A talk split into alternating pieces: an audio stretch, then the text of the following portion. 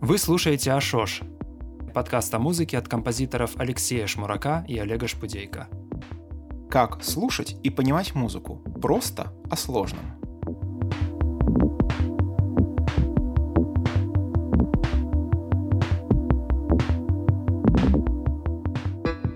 Привет, дорогие друзья! Снова с вами подкаст Ашош. Это 66-й выпуск. С вами Олег Шпудейко и Алексей Шмурак. Сегодня будет спецвыпуск. Мы рассмотрим одну тему и не будем рассматривать музыкальное произведение.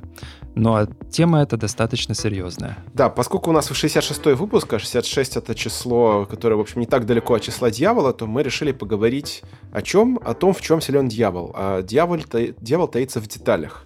Вот. А детали для нас — это, собственно говоря, композиторская техника.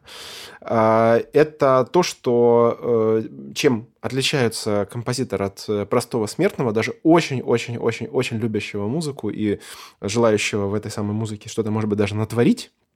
Вот. И мы сегодня попробуем ответить, многократно, естественно, ответить на вопрос, а, собственно говоря, а что это такое композиторская техника? То есть, что, по, по, почему можно судить о том, что вот этот человек обладает композиторской техникой, а этот вот не обладает? Вот. А я э, заметил, что Олег там э, прочитал некоторые материалы, даже Live Journal посты какие-то. Олег, что ты, что ты успел узнать? Вот, кстати, зрения? да, об этом я и хотел, собственно, сказать, потому что первое, что меня заинтересовало, это полное отсутствие э, композиторского, комп, композиторской техники как э, термина, как понятия в англоязычной сфере, по крайней мере, в около популярной музыке. А если, например, вы вобьете э, в YouTube э, там, Composer Technique, там э, не будет никаких видео о композиторской технике, но зато будет очень много видео о технологии э, написания музыки. То есть, например, как написать музыку как э, там, в репетитивной технике, или как написать музыку, как там пишет Брайан Ина, например. А с другой стороны, в как бы в нашем пространстве, да, а, постсоветском пространстве, то э, композиторская техника встречается, э, но не так часто, и тоже употребляется в самых разных а, значениях. То есть э, кто-то употребляет ее в значении именно технологии написания музыки, а кто-то употребляет чуть ли не как синоним а, стиля или таланта. А, ну вот, э, если я не ошибаюсь, то Стравинский, по-моему, говорил, что техника — это, по сути, композиторская, это а, равнозначно таланту. А, и в этом довольно легко и быстро можно запутаться, потому что какого-то четкого определения и разграничения я нигде не встречал. В словарях этого тоже нет. Даже в Grove, который сейчас считается самый ну, респектабельный да, музыкальный словарь, который очень дорого стоит, онлайн-версия, а, в нем а, такой статьи я не нашел. Это, знаешь, это довольно любопытно, потому что вот буквально недавно мы с э, моей ученицей э, обсуждали, собственно говоря, кто умеет, кто не умеет, и вот она высказала такое довольно любопытное, значит, претензию, ну, она э, разбирается в современном визуальном искусстве, она сказала, что вот есть такие художники, которые как бы претендуют на то, что они умеют рисовать, на самом деле они рисовать не умеют. На что я задал вопрос, как, который который мне показался, в общем-то, справедливым. Я спросил, хорошо, а где написано, что они претендуют? Что у них там вот написано в манифесте, типа, я умею рисовать, вот, пожалуйста, мои рисунки. То есть, насколько я понимаю, такого все-таки нет. То есть, если, может быть, когда-то такое и было, там, условно говоря, в академическую эпоху, э, знание э, академического рисунка и умение этим академическим рисунком пользоваться было действительно своеобразным таким входным билетом, да, таким необходи... да. Да, не, не, необходимостью для того, чтобы тебя считали художником, то уже в 20 веке все-таки все-таки, ну, все совсем иначе, и вряд ли можно предъявлять одни и те же именно технические а, а, претензии к работам, условно говоря, там, не знаю, Магрита, Леонардо да Винчи, э, э Кляйна, э, э, Энди Уорхола, там, и, и, ну, и вплоть до современных художников. Э, Но тут Это... зависит от термина, понимаешь? Потому что, опять-таки же, можно, например, не уметь э, делать сфумата, как делает это Леонардо да Винчи, да, или, допустим, не уметь э, писать э, академическую фугу. Это можно проверить, да? То есть вот э, как бы я пытаюсь сделать э, с фумата, или я там говорю, что я владею акварельной техникой, но на самом деле я не владею, я даже не знаю, как краску наносить на, на холст или на бумагу. Кстати, акварельная техника там же, по на бумаге, а не на холсте. Вот. Э, и то же самое с фугой. Я могу сказать, что я умею писать фугу, я пишу, а это не фуга, потому что можно проверить. У нас есть примеры того, как, какой фуга должна быть. А, это именно в технологии, ее можно проверить. Но вот я не умею рисовать или не умею рисовать, а, тут как бы уже возникает проблема большая, так же, как и с музыкой. Да, и э, выходит, что э, получается, что мы должны начать разговор э, про композиторскую технику с того, э, существует ли вообще некое единое пространство Э, я бы сказал так, технических задач, которые стоят перед композиторами. И вот уже тут нам, э, у нас такая вот бомба замедленного действия, да, такое своеобразное, подстерегает нас ловушка, потому что выясняется, что в современном мире а э, слово композитор, э, да даже, в общем-то, автор музыки, да, тут можно даже, если замены найти, то все равно э, выяснится, что в разных ситуациях техническая задача, которая стоит перед композиторами, она может быть очень различна, и в результате и техника, которой должен обладать композитор, может быть очень сильно различной. То есть где-то, например, э, техника — это, э, допустим, просто выразить себя в достаточной мере элегантно, но при этом э, это не, не, не значит, что там человек должен на зубок знать диапазоны всех инструментов, знать спецэффекты, ну, имеется в виду специальные приемы звукоизвлечения, знать там исторически быть проинформирован там, про всю историю музыки. Нет, это, это не обязательно. Достаточно просто в достаточной мере элегантности себя выражать, и уже тебя признают вот в этой экономической ситуации, в этой технической ситуации тебя признают э, композитором, и как бы к, к твоей технике претензий ни у кого не будет. В то время как в какой-то другой ситуации то же самое слово, автор музыки или композитор, но э, требования именно технически резко возрастают. Например, это то, что касается, скажем, киномузыки. То есть там, если ты а, не справляешься с определенными именно техническими задачами, которые перед тобой стоят, а ты просто ну, не, не получаешь деньги и вылетаешь из профессии. Вот, а поэтому... Да, кстати, это, прости, что перебиваю, но тут пример э, хочу привести один, что Бытует э, такое распространенное мнение, по крайней мере, я его часто слышал в аматорских кругах, что якобы выпускник э, или выпускница консерватории э, способна написать элементарную там музыку для трейлера или киномузыку э, намного лучше, чем это сделает аматор, который там, допустим, несколько лет этим занимается. А, но, как мне говорит опыт, когда как бы я встречаю работы как бы подобным образом написанные, то есть человека, который обладает большим словарем музыкальным и э, большим количеством технологий, но эти технологии не включают в себя технологию написания, допустим, музыки для трейлеров. В результате э, результаты, которые выходят, они очень далеки от э, как бы правильной да, трейлерной музыки, которая может там быть э, размещена в трейлере или киномузыке, которая будет работать. То есть э, все равно эту технологию нужно осваивать независимо от того, умеешь ты там писать фугу, например, или умеешь ли ты написать э, какое-то сложное там восьмиголосное произведение, да, полифоническое.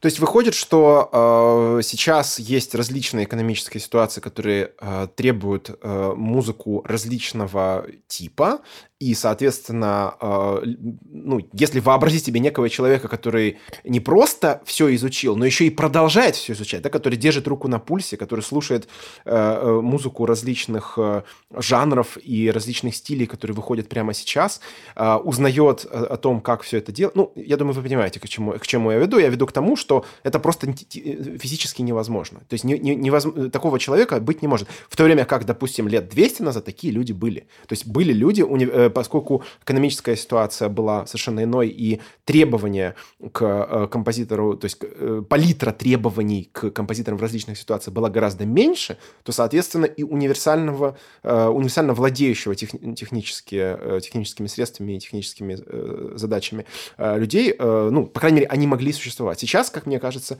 такой, такой человек не существует. Выходит, что мы должны немножко расщепить наше представление, наше понятие, и скорее в меньшей степени говорить о композиторской технике как каком-то универсальном скилле, который, а, которым человек а, владеет вне зависимости от того, э, ну, условно говоря, в какой сфере он работает, а скорее говорить о композиторской технике относительно э, той музыки, э, которую человек пишет или, или, или должен писать, вынужден писать. Вот, например, мне рассказывала одна наша бывшая патронка, что она сначала получила высококлассное композиторское образование в академической сфере, а потом 8 лет переучивалась для того, чтобы писать музыку к играм. Именно переучивалась. То есть она, по сути, э, изучала новые, новые для себя технологии, и в какой-то степени, как бы это парадоксально звучало, в какой-то степени ей приходилось забывать э, или вытеснять старые. То есть ей приходилось просто ну, забывать о том, что, как это, знаете, вот эта картинка, забудьте все, всему, то есть забудьте все, все, чему вас учили в университете, да, то есть вы, это уже не имеет никакого значения. Вот примерно э, этим она должна была заниматься, а просто для того, чтобы, ну, э, так сказать, выжить, да, экономически выжить, э, потому что э, на том, чему ее учили в консерватории, она выжить не, не могла. Это одна, это, это идеологически экономическая проблема, которая очень остро актуальна именно для постсоветского пространства, но скажем так, эм, тут, тут мы вступаем в область политики, поэтому да, давай, давай свернем этот разговор и поведем его куда-то в другое Давай вообще, да, о том, собственно, почему такая ситуация возникла и как она начала возникать. Э, в принципе, я думаю, что она начала возникать как раз в конце 19-го, начале 20 века, когда начали появляться индивидуальные композиторские техники. Да, то есть э, там мы начинаем вспоминать э, Дебюси, Сати, а потом серийную технику Шонберга, которая очень часто, кстати, приводится а, как пример индивидуальной композиторской техники. Конечно же, там потом идет э, Ксенакис, э, Штекхаузен, а, там с алиаторическими техниками, со стахастическими техниками, которые включают большое количество хаоса. То есть э, это уже не, не некоторое универсальное продолжение какой-то некоторой набора да, универсальных техник, а это очень такая сильная индивидуализация идет композиторской техники. Впервые мы в 20 веке, ну или там в конце 19 можно сказать, мы сталкиваемся с таким понятием, как индивидуальная композиторская техника, которая при, приводит нас уже к современности, когда э, случается просто сумасшедшая специализация, э, когда есть люди, которые занимаются саунд-дизайном для, э, там, не знаю, может быть, трейлеров, да, то есть, ну, как известно, да, что, например, музыку для трейлеров пишут э, люди, которые не пишут музыку для кино чаще всего. А есть еще люди, которые специализируются, например, например для саунд-дизайна в трейлере. Я думаю, что еще дальше, еще лет через 5-10 это будет еще более дробиться, еще более э, узкие специалисты будут появляться в этих областях. И я не знаю, честно говоря, как вообще в системе образования, даже западной, э, как э, справляться с этой проблемой сейчас. Ну вот смотри, э, ты упомянул Дебюсси, Сати, Шёнберга, вот этих всех ребят, но эти все ребята, когда они свои э, техники придумывали и их внедряли, то они не думали, что они делают что-то невероятно специализированное. Наоборот, им казалось, что они э, делают естественное движение музыки, поскольку предыдущие, предыдущая техника, предыдущий подход им казался устаревшим, то есть таким, который не может выразить ну, то, что они чувствуют. То есть они не столько, как им казалось, они не столько создают свои миры, сколько отражают внешний мир просто новыми средствами. Но уже в, э, допустим, если мы посмотрим где-то на середину 20 века, особенно на второй половину 20 века, э, такая иллюзия уже пропала. Почему? Потому что появилось разделение уже не столько идеологическое, сколько экономическое, потому что появилась музыка, э, обслуживающая музыка, да, то есть музыка, которая обеспечивает там кино, позже телевидение, там, позже игры, и эта обслуживающая музыка, она отнюдь не уступала технически э, музыке, э, ну, как, которой принято говорить, фундаментальной, да, то есть которая делается как бы ради исследования того, что такое музыка. Вот, э, она технически не уступала, э, имеется в виду, что Э, человек, который умеет э, писать музыку кино, он, э, я имею в виду, скажем, к большому голливудскому кино, да, там, какому-нибудь условному Нолану.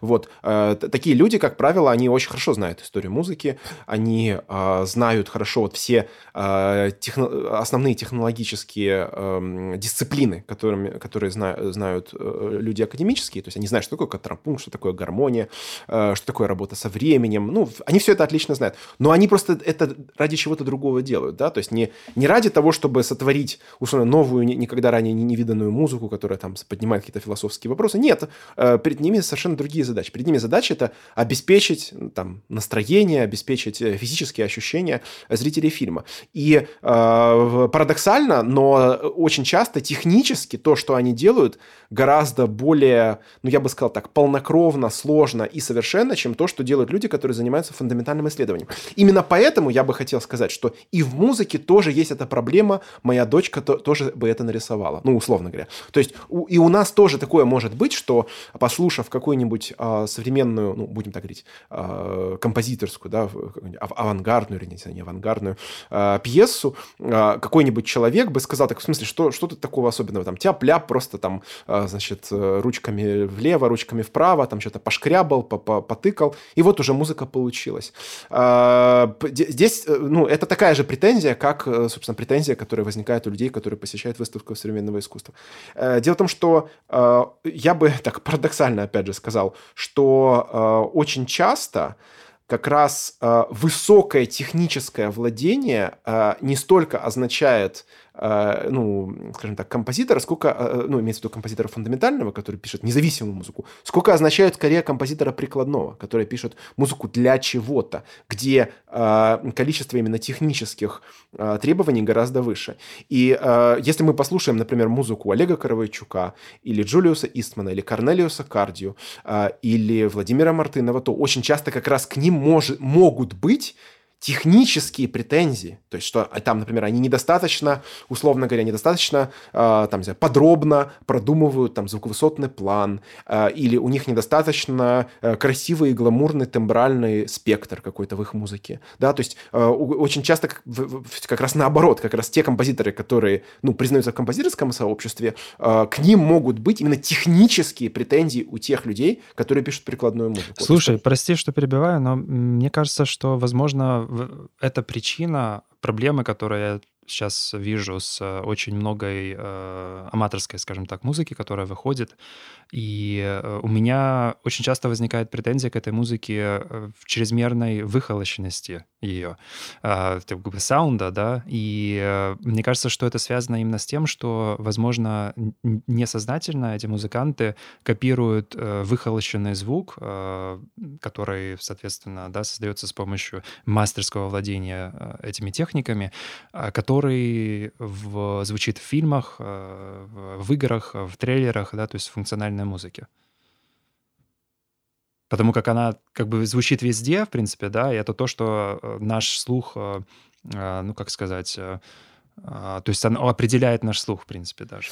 Ну, смотри, тут получается, речь идет просто о мимикрии, да, то есть э, если есть э, мир, который каким-то образом звучит, и если есть некий человек, который хочет, э, ну, творить, то первое, что этот человек делает, это он подражает тому, что он уже видит и слышит.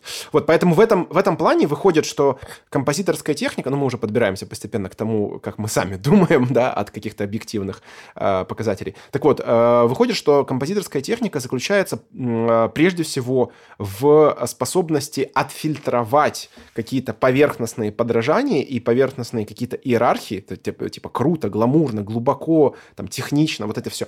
Вот. И э, перейти к э, более отстраненной, более дистанцированной, более какой-то глубокой позиции, которая часто как раз, ну, парадоксально, опять же, а, подразумевает разоружение, подразумевает отказ от какой-то сверхтехничности, сверхтехнологичности. Вот. А, и, собственно, даже, собственно, это, это показывает биографии великих композиторов, которые родились в 30-е, в 40-е, в 50-е годы. То есть они очень часто как раз начинали с такого высокотехнологичного подражания сложным, технически сложным э, техникам, э, например, там, скажем, сериализму, да, или спектрализму, или еще чему-нибудь, а потом они э, приходили к отказу от этого во имя э, простоты и даже аскезы. Ну, вспомнить, скажем, Дэвида Лэнга, э, Джона Лютера Адамса, Сильвестра, да кого угодно. То есть практически все композиторы, которые в, это, э, в этом поколении э, появились. Хотя, конечно, есть и другие примеры. Да, есть Брайан Фернихау, который как раз наоборот. Он от относительно такого, ну, скажем так, сдержанного стиля перешел к несдержанному к несдержанной новой сложности. Вот. Но, как бы, с другой стороны, это и слушать гораздо сложнее, ну, чем, да, да, да. чем музыку 50-х годов. Вот. А я еще, готовясь, так сказать, к сегодняшнему выпуску, я решил несколько таких тезисов сказать, то есть чем должен, чем вынужден заняться композитор, если он хочет, ну, отличаться от аматора. Вот, значит, один из примеров такого, ну, что ли, представление или определение – это то, что композитор придумывает фактуру. Что имеется в виду? Э, дело в том, что э, скажем так, наиболее внешние и наиболее простые параметры музыки, такие как, например, мелодия, а, ритм, а, гармония, в общем-то, может, ну, совершенно не обязательно быть профессиональным композитором, чтобы это придумать. То есть достаточно просто послушать аматорскую музыку последних 70 лет, а, рок, там, поп-музыку и так далее, чтобы услышать, что ну, не нужно, в общем, да, пойти в консерваторию, чтобы написать хорошую песню. И, собственно, ну, например, скажем, Бесама Мучо да, написал не профессионал, да, или Yesterday написал не профессионал, ну и так далее. А это очень хорошая песня, гораздо лучше, чем то, что ну, пишут, э, очень часто пишут профессиональные композиторы. Соответственно, задача композитора очень часто заключается не в том, чтобы придумать красивую мелодию, а э, в том, чтобы оформить ее фактурно и, наоборот, в какой-то степени запрятать ее в какую-то толщую. То есть э, можно сказать, что композиторская техника, я так э, немножко такую метафору геологическую скажу, что композиторская техника начинается не на поверхности. Композиторская техника начинается где-то, ну, условно говоря, там, при бурении, там, не знаю, э, хотя бы там 10 метров, 50 метров вглубь. Вот тогда уже начинает виднеться эта самая композиторская техника, потому что только по мелодии вы не отличите композитора от некомпозитора. Это, кстати, началось очень давно, еще в 12 веке. То есть это, это очень старая штука. Ну вот, и получается, что э, с тех пор, как вот мы имеем нашу европе... западноевропейскую э, композиторскую традицию, э, которая идет от э, монашеских э, ну, экономик да, и монашеских техник, вот, то мы видим это четкое разделение на аматорскую и профессиональную музыку, причем э, они постоянно друг друга взаимообогащали. То есть это, это миф, что там только, условно говоря, только в 19 веке композиторы обратили внимание на то, что там народ поет. Да нет, это, все, это было всегда всегда. Композиторы всегда слушали народ и всегда э, его каким-то образом апроприировали э, э в себя, в, в свои произведения вставляли. И как бы чи, такой, э, как бы э, независимой да, от бытовых практик музыки, а, в общем-то, долгое время не было. То есть она появилась э, ну, только в 20 веке, когда действительно появился этот модернистский э, проект, проект нового человека, новой, новой цивилизации, новой культуры. А до этого композиторы очень были э, благосклонны, гораздо более органично впитывали в себя то, что вокруг звучит. Вот. Еще такая вот мысль, что задача композитора организовать сложные смыслы из э, простого материала. Вот примером чего, конечно, ну, самый простой пример — это Малер. То есть я, я, мне пришло в голову, что Малера можно сравнить с Толкиным или с Толстым. Что имеется в виду? Что э, элемент, из которого Малер составляет свою музыку, ну, имею мелодии, жанры там, и так далее, э, образы, какие-то отсылки, э, они невероятно просты э, это ну, то, что можно встретить в самой обычной э, э ну, аматорской музыке. Но та структура, которую Малер из этого выстраивает, она аматору недоступна. Это можно сравнить с Толкином, да, то есть, чтобы придумать Хоббита, не, не нужно быть великим писателем, но чтобы придумать всю, всю вселенную э, Средизе... Э, Средиземья, э, необходимо э, э, хорошее знание истории, хорошее знание литературы, ну и, конечно, терпение. Вот, ну или там Лев Толстой, да, то есть, чтобы додуматься... Ну и до... само произведение, это же тоже не, не Хоббит и не Властелин колец, само произведение, это вот эта вселенная. Вот, кстати, э, э, вот это важная действительно отличительная черта, то есть выходит, что э, даже, может быть, аматор мог бы э, э, внешне подражать какому-то, э, допустим, фо- структурному э, плану Малера, но при этом он бы не смог сделать вот всю эту мультивселенную, которую Малер делает в своей музыке. То есть все, все симфонии Малера — это как вот разные книги Толкина, да, или как разные там тома «Войны, «Войны и мир» Толстого.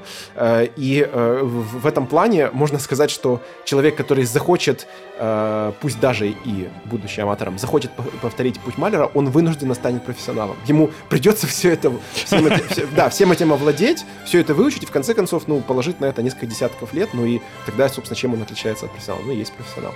Вот, и именно поэтому, э, вот, если есть современные литературные фанфики, я вот жду, когда наконец появятся музыкальные фанфики.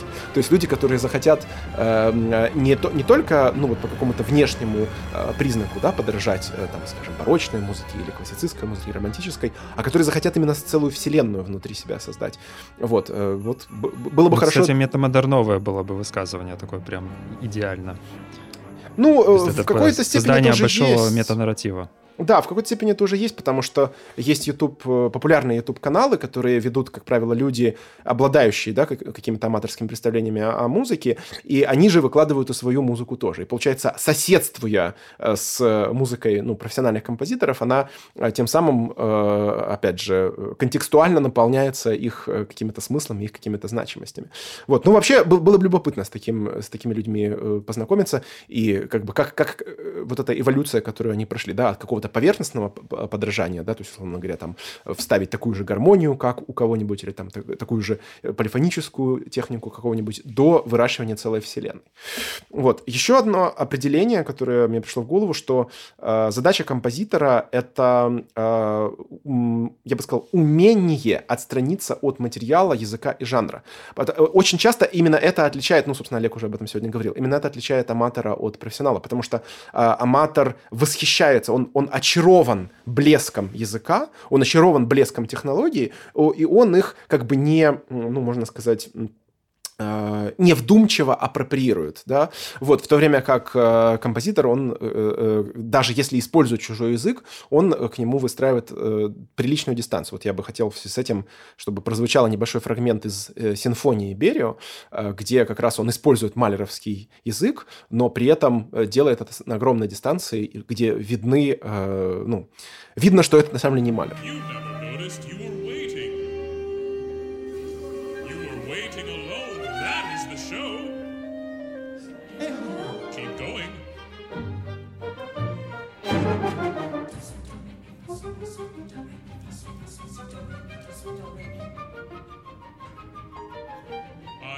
say my old lesson now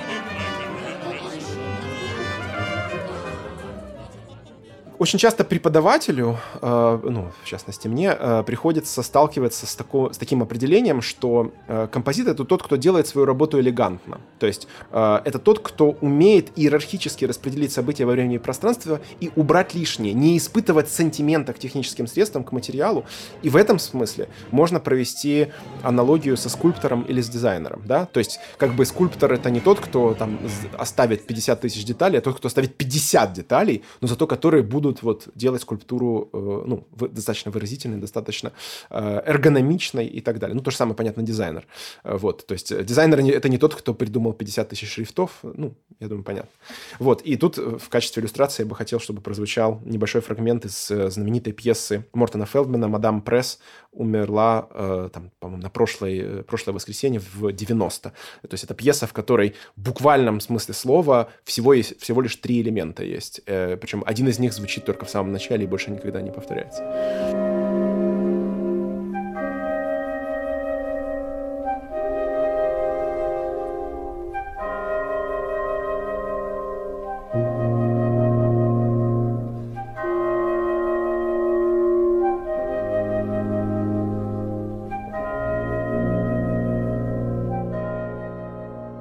Еще одно определение композитора — это тот, кто быстро и качественно справляется с техническими задачами. Э, знаменитый случай, когда Слонимский э, писал музыку к фильму «Республика Шкит», и э, ему нужно было написать некую жалобную песенку, значит, которую должен петь там беспризорник. И Слонимский хвастался, что он это написал за 15 минут. У кошки четыре ноги, позади у нее длинный хвост, но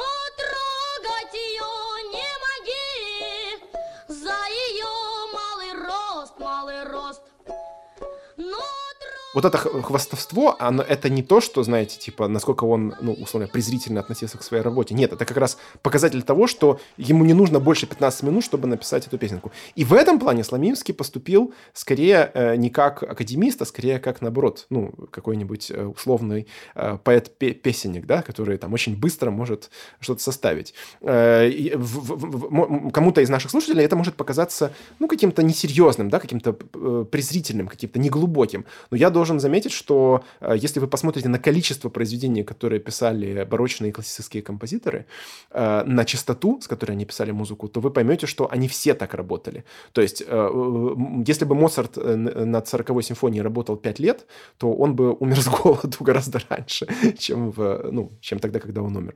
Вот, то есть, в целом, эм, роскошь писать музыку долго, любовно, расставляя там запятую там после каждой, ну, вы понимаете, э, это роскошь, которую может себе позволить только аматор. Э, богатый, обеспеченный аматор, у которого Тут, есть кстати, и с, в самом термине э, заключается ответ на этот вопрос, да, потому что аматор — от слова «любовь», типа «любить музыку» ну, быть в состоянии влюбленности по отношению к музыку, к музыке, которая заслоняет тебе то, что заслоняет, а искажает твое восприятие материала. Да, то есть получается, что э, композитор э, в известной степени это все-таки ремесленник, а ремесленник он не может делать, ну там, вы понимаете, одну фигурку там в, в два года, да, или там один э, гвоздь. Ну понятно, ремесленник должен работать быстро, достаточно ровно по качеству, да, то есть если у ремесленника будет что-то сильно выпадать по качеству, если сильно про, ну, про, э, проваливаться по качеству, э, ему не будет доверия, да, то есть, э, условно, ты сделаешь две хороших симфонии, одну плохую, и, и после этого, после плохой, тебе уже не закажут четвертую симфонию. Поэтому нужно делать более-менее ровные по качеству симфонии. Вот, э, так что в этом плане, э, ну, мне кажется, вот эти все романтические представления о том, что ну, там нужно сидеть там не дыша, там править миллион раз, эти, эти, эти все, ну, романтические флирты это надо убрать нафиг. У меня, кстати, вот. почему-то появилась аналогия с психотерапевтом, то есть композитор как психотерапевт э, по отношению к материалу. А, можешь пояснить? Это какой-то такой... Это некоторый э, отстраненный аналитический взгляд на эту проблему, на проблему материала. А, в отличие от, э, там, например, аматора, да, который там друг, подруга или любовник, любовница этого материала которая очарована, там, влюблена, которая испытывает какие-то очень э, сильные, интенсивные чувства и переживания по отношению к нему. Слушай, это в этом что-то есть, да. Ну, тогда можно э, и другие аналогии, можно употребить аналогию хирурга, да, который не должен испытывать э, чувств, э, ну слишком много ощущений, да, при виде... Доктор-пациент, да. Да-да-да. Вот, так что так что давайте, давайте, давайте чуть более, да, как это сказать, трезво оценивать, что такое композитор. А, еще а, мне пришло в голову, что композитор э, во многом это тот, кто умеет не, я бы так сказал, без э, помех или без ущерба для образа Э, засунуть свои технические идеи. Вот сейчас прозвучит небольшой фрагмент из э, нюрнбергских мейстерзингеров э, Рихарда Вагнера, где контрапунктически, то есть одновременно во времени, соединяется много-много различных материалов, тем, и в то же время образ сохраняется.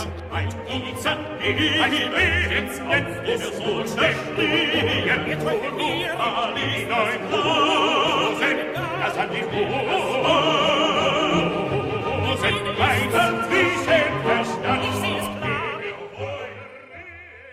это то, что ну, аматор не, не может себе позволить делать. Аматор может либо создать состояние, настроение, в смысле. Либо а, сделать очень сложный технический эксперимент. Вот именно либо. То есть э, сложный технический эксперимент будет звучать как, э, ну, понятно, как нечитаемый, неиграемый, не, слушаб, не слушатель кал. Вот. А состояние будет, состо... ну, как правило, достаточно, ну, сделано достаточно простыми средствами. А профессионал, ну, с моей точки зрения, это тот, кто может это совместить. То есть это как бы то, что и для профессионала будет представлять интерес, да, то есть он, он там разглядит огромное количество подробностей, деталей вот тех, тех самых дьяволов дьявольских деталей, с которых мы начинали сегодняшний разговор. Но в то же время и любитель музыки просто послушает и скажет, да, боже мой, как же это красиво, типа, как же это, ну, какое же это производит сильное, яркое, убедительное впечатление. Ну, еще вот я вспомнил про Ханса Циммера, ну, о нем сложно не вспомнить, вот, и э, э это человек, который э, абсолютно зримо, да, то есть это ну, не то, что скрытно, это очень легко расслышать, а, прошел просто гигантскую эволюцию техническую, вот если сравнить его работы конца 90-х годов, там «Король лев», например, да, вот, и э, современные его работы, вот э, недавние, то э, становится понятно, что это человек, который, ну, практически на 100% себя переизобрел, пере, перезаменил. А, кто-то может мне возразить, сказать, ну, это же просто продажная проститутка, да, которая там, значит, переодевается как нужно клиенту, а я скажу, ну, да, то, как бы, значит, это проститутка высокопрофессиональная, профессионально. То есть в этом плане я, я ну, как бы никакие, э, никакие низменные э, сравнения не будут для меня э, Не, ну он ну, менялся вместе с киноиндустрией, потому что фильмы тоже ведь менялись э, все это время, и эстетика фильмов тоже э, менялась. Например, вот эта вот э, меланхолия, серьезность, апокалиптичность, которая доминирует э, в голливудском кино последних, ну, развлекательном кино, понятно, последних там 10, может быть, 15 лет, э, ее ведь в начале 90-х не было. То есть сравнить, например, боевик 80-х, э, начала 90-х и боевик современный, это прям два разных... Э, то есть тот, тот 80-90 это больше была комедия, сейчас это скорее что-то очень апокалиптичное, очень серьезное. Даже там, если брать эти фильмы о супергероях, обязательно должна быть какая-то а, серьезная такая grave а, тема, да, которая будет идти, может быть, даже на заднем плане. Ну и в этом смысле э, композитор это тот, кто э, растет, развивается вместе с индустрией. И э, при этом, при всем, э, я не думаю, что, ну, скажем, Хансу Цимеру кажется, что где-то он был не собой. Вот это, кстати, э, очень часто, вот, например, Стравинского э, упрекают, что композитор без лица или композитор тысячи лиц. Ну вот в этом плане Стравинский и Ханс Циммер это, это коллеги, да, то есть которые э, пошли на изменение языка и на апроприацию каких-то э, неприсущих им техник ради того, чтобы сохранить свою востребованность, ради, ради того, чтобы сохранить свою актуальность. И ну, мне в этом не кажется ну, ничего, ничего плохого. Вообще, в целом, э, композитор э, должен признавать э, э, ну, то, что время э, не, не, за, ну, не застыло, да, то есть и э, я, я бы не сказал, что он должен идти в ногу со временем, да, это, это звучит слишком пошло, вот, но, по крайней мере, он должен признавать, что ситуация поменялась, он должен обновлять стратегии. Если он не обновляет стратегии, то э, он, это означает, что он просто не, ну, неадекватен, э, я имею в виду, идеологически психологически неадекватен, он просто не понимает, что что-то поменялось. Хотя, к сожалению, в, в институциональных условиях очень часто, собственно, это и происходит, что э, композитор, э, ему выгоднее не обновлять стратегии, а скорее, наоборот, э, как говорил один мой знакомый австрийский композитор, 20 лет делать одно и то же, чтобы тебя заметили и как-то... Э... Не, ну слушай, вне академической сферы это тоже распространенная штука, только она определяется какой-то точкой успеха сильного. То есть ты выпускаешь выпускаешь какой-то материал, который э, пользуется успехом, и дальше есть запрос от э, широкой аудитории а, повторять э, это же, то есть ну, с какими-то небольшими минимальными изменениями. И очень многие артисты, собственно, это делают. Даже, кстати, на экспериментальной электронной сцене, на нишевых сценах это, это все равно есть, при том, что там деньги, ну, понятно, это совсем не, не те суммы, как, например, в EDM, да, или в поп R&B музыке. Тем не менее. Э, любопытно. В таком случае э, выходит, что э, композиторская техника для таких людей – это уметь не стыдно себя перевоспроизводить? Угу. Да, да, да, да, да. И, собственно, ну вот, э, если брать не академическую сферу, то фаны, аудитория, там, поклонников э, таких артистов, они, собственно, определяют, насколько эффективно, насколько успешно они с этим справились. То есть э, меня всегда несколько, ну, забавляли или даже обескураживали отзывы фанов о новых альбомах групп, например, которые до сих пор играют heavy metal, типа там Blind Guardian, например. То есть, в принципе, группы, которые продолжают делать одно и то же, по одному тому же э, слепку. Но э, фаны слышат какие-то мельчайшие отличия, детали, вариации, и э, они э, способны, ну, у них чувствительность к этим изменениям развита настолько, что они могут альбом, который человеку э, вне да, их тусовки кажется просто копией другого альбома этой же группы, а они могут, допустим, посчитать, что это мега удачный альбом или, наоборот, типа полный провал. И, соответственно, это скажется на репутации и заработке э, группы, да, то есть э, вот эти вот мельчайшие детали становятся слышны, но они слышны только вот для вот этой э, Э, аудитория, да, которая э, состоит из фанатов, э, которые с этой группой там 10 лет, кто-то 20 лет. Хм. Пытаюсь найти аналогию в той музыке, которую знаю я. Не могу, к сожалению, найти. Но в Академии это, наверное, иначе работает. Потому Да. что там просто, во-первых, э, нет аудитории, да, которая вот будет идти за этим композитором э, фанатично и замечать все эти малейшие нюансы, как минимум. Э, Просто она там не нужна. Она, тут как бы здесь ведь группа полностью существует за счет аудитории, потому что это как раз те люди, которые платят им деньги, которые их поддерживают. А в академсфере это так не работает. То есть там поддерживают институции, фестивали, меценаты Ну да, которые э, вряд ли близко так следят за композиторами. Ну да, может быть. Хотя я вот сейчас подумал, что, э, возможно, все-таки тут можно провести аналогию именно с, с э, таким телескопом, да, или биноклем. То есть э, от- в зависимости от того, э, на, какой, на каком расстоянии ты вообще рассматриваешь объект. Потому что, скажем, при поверхностном знакомстве с какими-то э, явлениями в музыке, которые производятся, ну, будем так говорить, в индустриальных масштабах, например, 555 сонат Скарлатти или 100 с чем-то симфоний Гайдна, ну, понятно. Так вот, при поверхностном знакомстве э, действительно может возникнуть некоторое такое недоумение, что, типа, ну, если чувак так много писал, то какой вообще, ну, смысл отличать хорошее от плохого, да, если, ну, с, с такой частотой писал. Но потом ты начинаешь э, э, уже быть э, более прошаренным, ты, э, ты узнаешь контекст, и вот тогда ты начинаешь заменя... э, э, з- замечать технические отличия, и ты уже можешь даже действительно себе позволить сказать, что вот здесь, например, Гайден проявил свою технику так, а здесь проявил свою технику так. Другое дело, что, э, как бы, понятно, у них была совсем другая экономическая ситуация, у них были меценаты, которые им платили, и вряд ли бы, э, значит, вот эта вот э, королева, которая платила Скарлатти, или э, граф, который платил Гайдену, сказал бы ему, ну вот в этой симфонии как-то вот ты немножко не до... Ну, то есть это, это ну, неверо- невероятно себе такое, да, представить. В то время как, э, вот твоим словам, вот эти фанаты этих самых групп, они такое могут себе позволить сказать и, э, значит, построить на этом свою критику.